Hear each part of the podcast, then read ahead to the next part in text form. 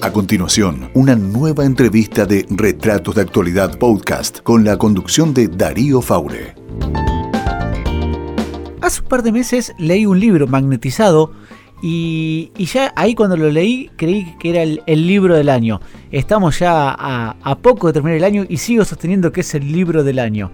Y estamos en línea con su autor, Carlos Buquet. ¿Qué tal, Carlos? Darío Faure para Radio Mitra Bahía Blanca. Habla, ¿cómo va? Hola, ¿cómo te va, Darío? Este, muchas gracias por, por llamarme. La, verdad... Y un saludo a toda la gente que te escucha, obviamente.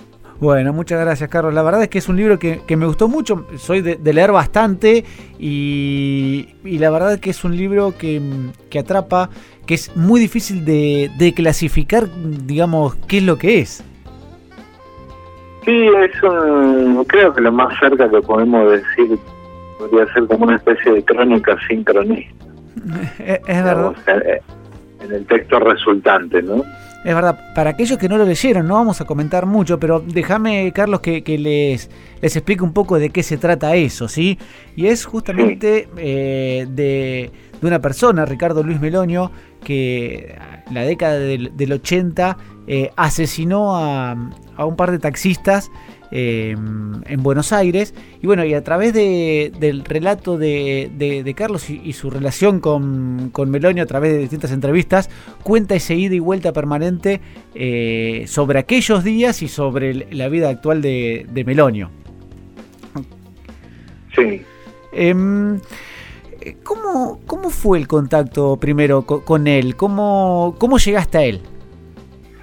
Ese fue por un, por un tema de la evolución terapéutica de Ricardo, que llevaba ya más de 10 años sin, sin consumir medicación psiquiátrica en un proceso de estabilización y tenía que ver con ordenar la historia más que nada, ¿no? Así que el primer contacto fue en función de eso y bueno, yo fui la verdad por, interesó el tema desde hace mucho tiempo y, bueno, conocer a Ricardo era la verdad el solo hecho de conocerlo y de intercambiar unas palabras era ya un era ya un acontecimiento para mí. y bueno, después este, después ya se fue armando todo lo otro, ¿no? Eh, cuando eh, te encontrás con una persona así, eh, a ver, me es difícil porque no quiero decir mucho del libro, porque realmente es un libro excelente, entonces quiero que de alguna forma la gente lo lea. Yo te estoy siguiendo en eso, por eso también me quedo. está muy bien, está muy bien. No, eh, en tu vínculo con Melonio, ¿se genera eh, cierta empatía con la persona a pesar de lo que hizo? ¿O en algún, momento, en algún momento pensás, a ver, ¿cuándo me voy de acá? No, y bueno, estando en la cárcel siempre es un alivio salir, digo, las entrevistas fueron ahí, así que siempre era un, un, un alivio irse pero Ricardo es una persona, eh, bueno, la palabra extraña está siempre presente en este caso, y Ricardo es una persona, por un lado, distante, es un tipo que eh, no está haciendo ningún esfuerzo para quedar bien con vos, eh, y sin embargo es un tipo que te termina despertando una simpatía extraña, ¿no? Porque todo el caso es muy complejo y es un tipo, viste, que no parece estarte manipulando, no trata de caerte simpático, eh, por ahí dice cosas que le juegan en contra, tiene una sinceridad rara, eh, en el sentido de que muchas veces te, pregunta, te contesta literalmente lo que vos le estás preguntando. Entonces, eh, sí, es un tipo que te termina cayendo simpático, o por lo menos a mí me, termina, me termina cayendo simpático. Vos a veces, mm, a mí me interesa mucho... O en todo caso no genera una reacción de repulsión o rechazo. Eh, eh. y no es en mi caso, sino entre la gente que lo conoce, los mismos guardiacárceles está clarísimo. Vos sabés que a mí me interesa mucho, siempre me ha interesado la historia de asesinos en serie, el bagaje, psicológico que llevan detrás los asesinos en serie. Claro. Eh, por ejemplo, a mí me gusta mucho ver la, serie Criminal Minds, muy norteamericana, pero digamos que habla de eso. O por ejemplo, he leído el libro Mi vida con los asesinos en serie, de una psiquiatra estadounidense llamada Helen... Ah, sí, Helen Morrison, sí, sí, no, la quiero nada a ah, ¿no? Y no viste, ese libro ella está todo el tiempo marcando que son todos unos monstruos. Sí. Y ella, creo que ese libro termina con ella yéndose con el cerebro de Gacy en el auto. Sí, sí. No es con el cerebro de Gacy, es con unas setas del cerebro de Gacy. Gacy es John Wayne Gacy, uno de los asesinos seriales más famosos de, sí, sí, sí, sí. Estados Unidos. Entonces yo digo, pucha, esta chica todo el tiempo diciendo lo diferentes que son o lo diferente que son de ella y ella termina yéndose en un auto con el cerebro de otra persona en el asiento de al lado.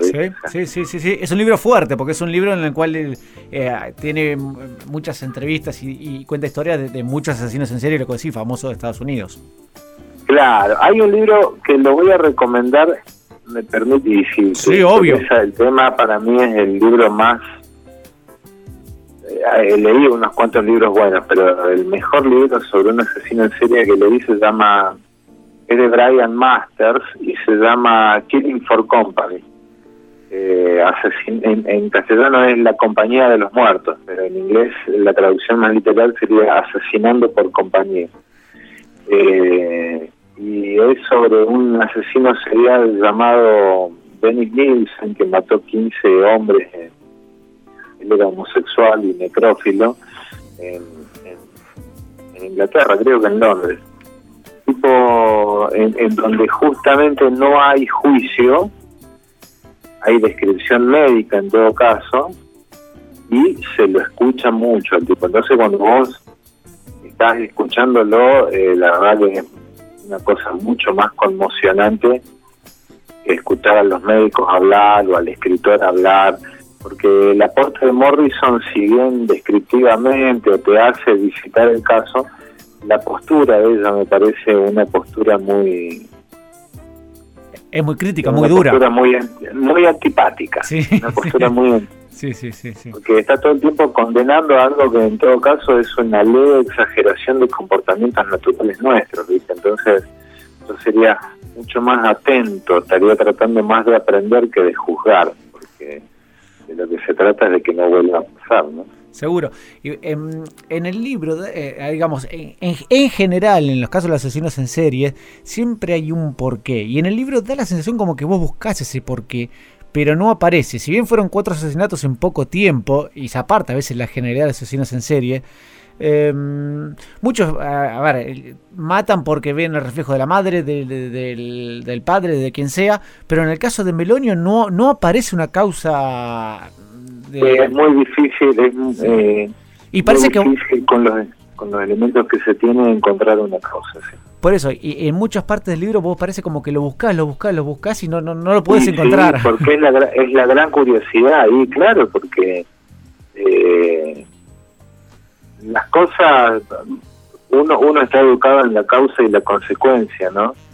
Entonces las cosas no aparecen de la nada, no hay una generación espontánea.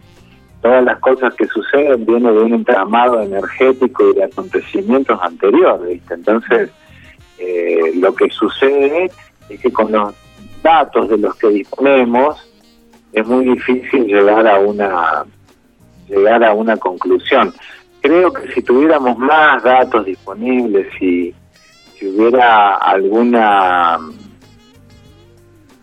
si hubiera alguna posibilidad de saber más de él en la época de los asesinatos o un poco antes, o bien qué pasó durante el servicio militar, creo que podríamos eh, por ahí eh, inferir algo más, ¿no? Pero con los datos que tenemos, la verdad, no se puede hacer mucho. Sí, pero también, y ahora hablando de literatura, también el, el, hecho justamente de no poder inferirlo tiene su cuestión de, de intriga que al lector le, lo, lo mete más en historia todavía. Y es eso, un poco más también torna el problema existencial de Ricardo, lo torna más interesante, porque es distinto hablar de una persona que es un sádico, un tipo que disfrutó matando eh, a alguien que todo esto le pasó como si estuviera viendo una película, ¿viste? Entonces, eh, todo el tema del juicio moral también de repente se vuelve incómodo de aplicar, porque es muy fácil juzgar a alguien que mató por placer o por robar o por lo que sea. En cambio, a alguien que no sabe y que vos después de investigarlo mucho, terminás en estar de acuerdo con que no sabes por qué sucedieron, entonces es, muy grande la incomodidad con alguien, porque las cuatro personas siguen muertas, ¿no? Entonces uno no se puede olvidar de eso, pero a la vez no se puede olvidar de esto, y a la vez, sí, coexisten las dos cosas, y ahí hay como una gran incomodidad. ¿No, lo viste a él en algún momento diciendo, pobres personas, no tenían la culpa, porque justamente él no sabe por qué las elige inclusive, es una sensación? Eh, durante la entrevista, ¿no viste esa sensación de él de, eh, nada, pobres personas a quienes les tocó? Eh, sí, claro, sí, sí, porque fueron no fueron víctimas propiciatorias para nada. Por eso también hay, hay dos cosas por las que en el libro solo están nombradas con iniciales. Primero porque lo único que se sabía sobre estas personas eran los nombres. Eh, yo estuve investigando los diarios de la época, qué sé yo. Eh, eh, y no, no hubo manera de enterarse de quiénes eran. Por lo que fue en, en los en, los acontecimientos, este, no no tuvieron mucha, no hicieron mucho para que le suceda lo que sucedió, salvo estar en el lugar equivocado en el momento exacto. Entonces un poco lo saqué afuera del, relato porque entre que no había datos y no se podía inferir, dije, bueno, cuando tomé la decisión general sobre cuál iba a ser la política del libro, eh, fue más que nada concentrarme en lo único que tiene Ricardo, ¿no? En su singularidad. Que me parecía que ese era el aporte que podía hacer el libro y lo que lo diferenciaría de otras cosas del género. me parece un este, enfoque buenísimo, la verdad, y, muy bien logrado y, me parece que eh, acertado en eso que vos decís, digamos, de, a veces eh, en este tipo de casos uno... Eh, por ahí puede cometer el error de, hacer y mucho hincapié en las víctimas, que en este caso no lo has hecho y me parece que es tremendamente acertado. Por, por, Inclusive por, por, por, el mismo Ricardo Melonio, digamos, y, la elección de las víctimas.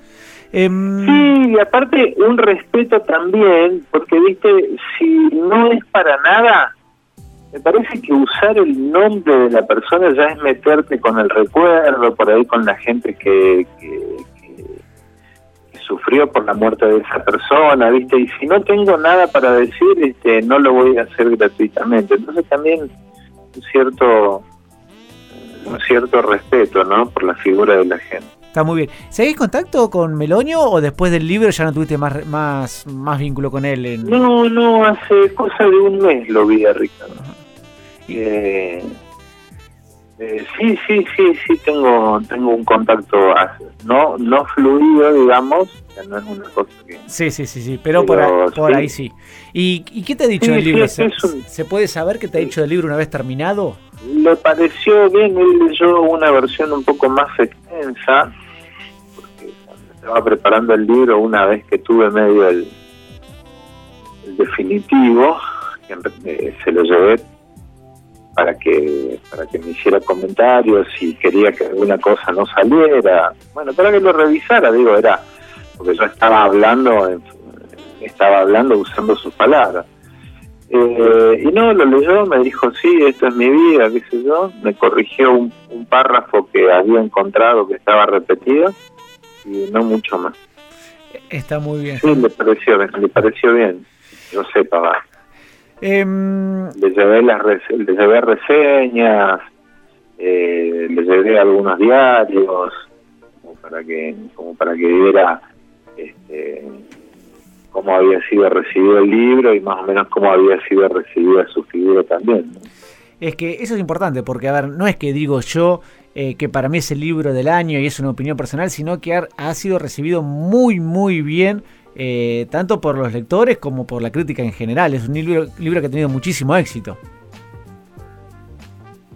Sí, sí, sí, es sorprendente porque también es un libro muy raro, de vuelta, ¿no? Es un libro con, con una nebulosa, con una cosa nebulosa, una cosa que no terminás de saber bien qué pasa ahí, no hay una conclusión, no hay una certeza de nada. Esto, a mí cuando se lo, se lo mandé para que lo leyera medio al mismo tiempo que Ricardo, cuando se lo manda al dueño de la editorial, medio me dice, si no lo veo muy masivo el libro, que yo también pensaba. Pero bueno, gracias a Dios este, hubo, hubo, hubo gente que lo leyó y le pareció bien, así que bastante bien. ¿Te ves escribiendo un libro así similar o, crees que, este fue un, libro especial y, esa etapa de, esta este formato del libro ya, ya no Estoy tratando de escribir otra novela. Ah, esa es lo más parecido a una respuesta que te puedo dar. Está muy bien, sí, ahí me eh, respondes. Estoy tratando de escribir una novela ahora. Eh, en realidad hace ya mucho tiempo. Pero... Eh, eh, no sé, la verdad que estoy contento de haberlo escrito o de haberlo producido, porque es más una producción, no sé, hay una sola, hay cinco o seis páginas que escribí yo ahí. Eh, sí, por ahí si tuviera la suerte de conocer gente del mismo calibre en el sentido de lo interesante que es, como Ricardo, este, eh, sí lo haría pero no sé, la verdad. Por ahora quiero escribir una novela y después, si la termino, si soy dichosamente feliz de haberla terminado, después quiero descansar un par de años, no quiero escribir nada. Ah, sí, ¿Sí? ¿tenés que descansar de, la literatura un poco? Sí, estoy cansado, estoy cansado. Pero cansado en el, sentido de si hubiera estado cavando un pozo, así. Digo, no cansado moralmente, ni cansado físicamente. Mira vos, mira vos. Eh, eh, eh, de, escribir te cuesta mucho en el día a día? ¿Tenés rutinas? Sí, sí, sí. Sí, porque como no me divierte escribir. la única satisfacción que encuentro es cuando el libro está terminado y bien. Vos sabés que en el libro no da esa sensación. Mientras tanto no me gusta nada. en, el libro no da esa sensación, da esa sensación como que vos disfrutás del proceso. Esa es la sensación que a mí me dio en el libro. Ah, bueno, no, no, me involucro mucho. Es, no sé si disfrutar. Eh, me, involucro mucho. Sí, sí, sí. Eh, eh, pero sí, trato de que la experiencia sea agradable para el lector. Entonces, atrás de cierta fluidez, hay mucho trabajo yo eh, saqué mucho yuyo para que vos veas la cosa limpia. Entonces, eh, pero ya incluso ese trabajo hasta lo disfruto. El problema es cuando, cuando no sabes cuál es la historia, cómo la vas a contar, si, si, hay, si tiene posibilidades de ser conmovedora, cuáles son esas posibilidades. Mientras vos no tenés en claro eso, es un sufrimiento muy grande. Después ya cuando ya sabes a dónde va y entonces lo único que estás haciendo es ecualizar las cosas, eso ya es otro, trabajo que, que yo agradezco, agradezco poder hacer y me gusta. Muy bien. Carlos, te agradezco muchísimo por estos minutos. Y reitero, por favor, porque es importante, importante, no, pero es lindo recomendarlo. Es muy difícil recomendar un libro y en este caso se lo recomiendo, se llama Magnetizado y estamos hablando con Carlos Busquet. Carlos, muchísimas gracias, ¿eh? No, gracias a vos, loco. Que tengan buen día. Hasta gracias, igualmente. Chao, chao. Podés escuchar más entrevistas en retratosradio.com.ar, en iTunes o Google Podcast. También te podés comunicar a través de la fanpage de Facebook, Retratos de Actualidad, o en Twitter, en la cuenta arroba Darío Faure.